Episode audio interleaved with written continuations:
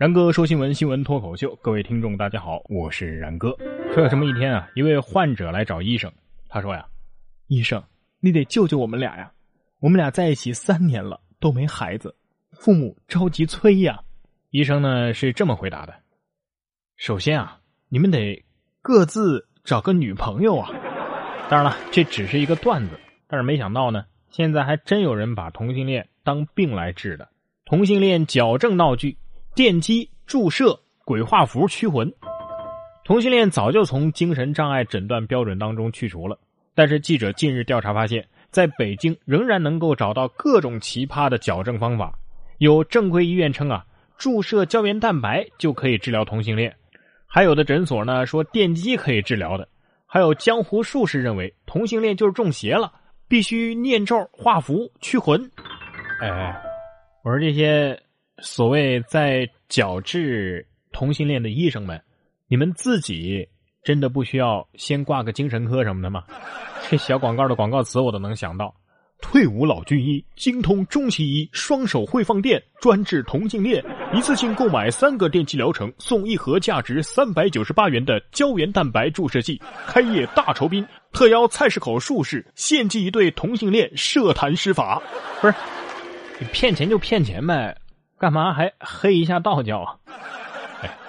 你说下面这事儿会不会跟这个也有关系呢？女子在丈夫的电脑里发现了八十 G 的黄片，争吵之后闹离婚。长春市民黄艳无意中发现丈夫赵阳的电脑里隐藏着八十多 G 的黄色电影，夫妻俩因为这件事发生了争吵，而赵阳在气头上失手打了妻子一耳光。妻子黄艳说：“呀，真是太可怕了，我都无法想象这件事儿。”而且数量还那么多，他怎么好意思呢？八十级算什么？我连种子都有。不是，他是不是这话没说完呢？真是太可怕了，我都无法想象这件事儿。而且数量还那么多，都不和我一起分享，他怎么好意思呢？为什么说跟前面那条新闻有关呢？其实我觉得多少啊，可能不是重点。是不是发现这些黄片儿都是 gay 片儿啊？不管怎么样啊，总比出轨强啊。下面这位就是怀疑自己的老公出轨了，怒砸价值百万的宝马车。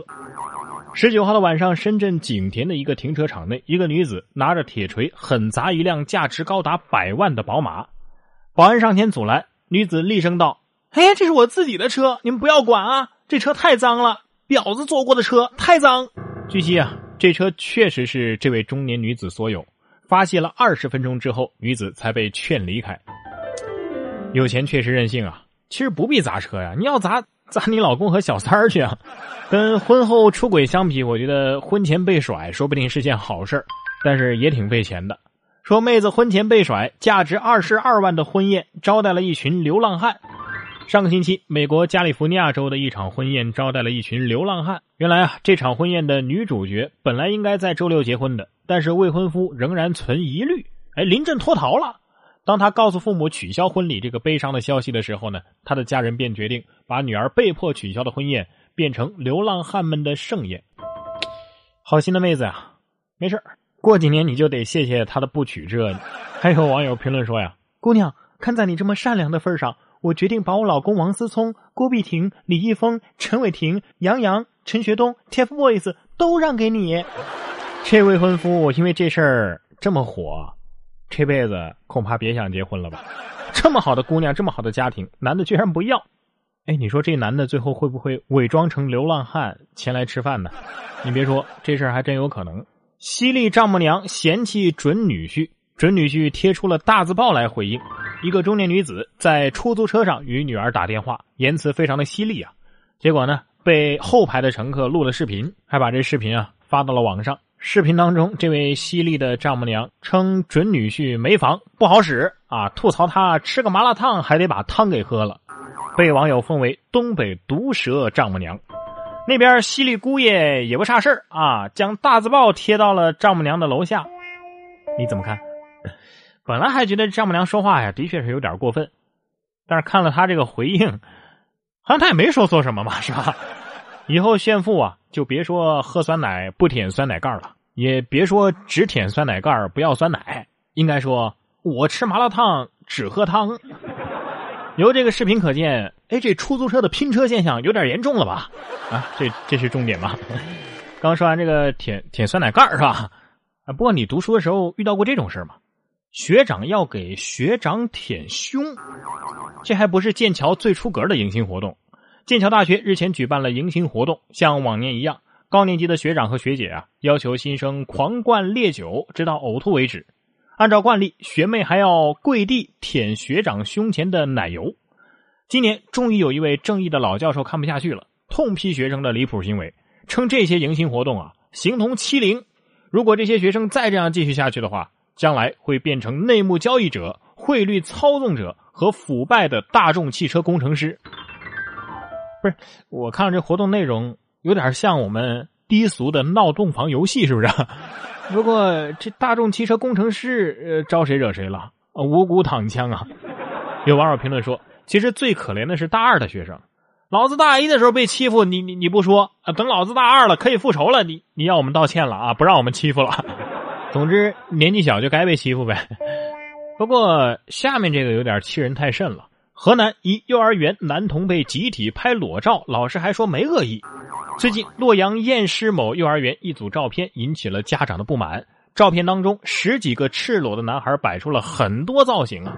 家长说，老师说什么也不应该在家长不知情的情况之下把这些照片发到了网上，甚至指责老师是变态。老师解释说呀：“哎呀，拍这些照片呢，主要是讲解性教育和做人的道理，没有恶意。”学校呢也已经向家长道歉了，不是道理我懂啊，但是讲性教育，你让孩子熬那么多造型干嘛？老师说我们完全没有恶意，哼哼，是没有恶意，只是单纯的有点变态而已。好吧，既然是为了教育是吧？老师您自己为啥不以身作则呢？不过听了下面那个新闻之后，我觉得现在什么裸照啊、艳照啊，用这些东西敲诈呀，已经落伍了。有这么四个人可厉害了，修了一个假审讯室。来敲诈厂长，正在家中好好的看着电视呢。突然，检察院的工作人员敲门，强行将屋内的人带走了。绥化农垦管理局的张伟夫妇啊，就经历了这么惊心动魄的一幕。经过警方调查，原来这四个人呢，花了二十多万元，修了三个多月的时间，精心装修了一个假的检察院审讯室，打算敲诈官员。结果呢，这个被审的人啥事没有啊，啥都没审出来。但是，即便是这样的情况之下，办案人员还让他拿四十万块钱平事儿呢。不是你费这么大劲，你你就查了个没事儿的，好吗？小偷作案前还知道踩点呢，事前就不知道调查调查吗？啥事儿没查到还敢要四十万？你你这四十万要回来是想先把这二十万的装修钱回了本儿，再装修一个更大的吗？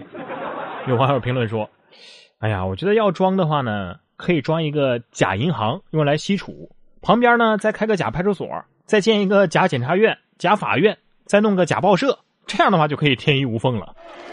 然哥说新闻，我是然哥。想要跟我取得交流的朋友，可以关注我的新浪微博“然哥说新闻”或者是微信公众平台“然哥脱口秀”都可以。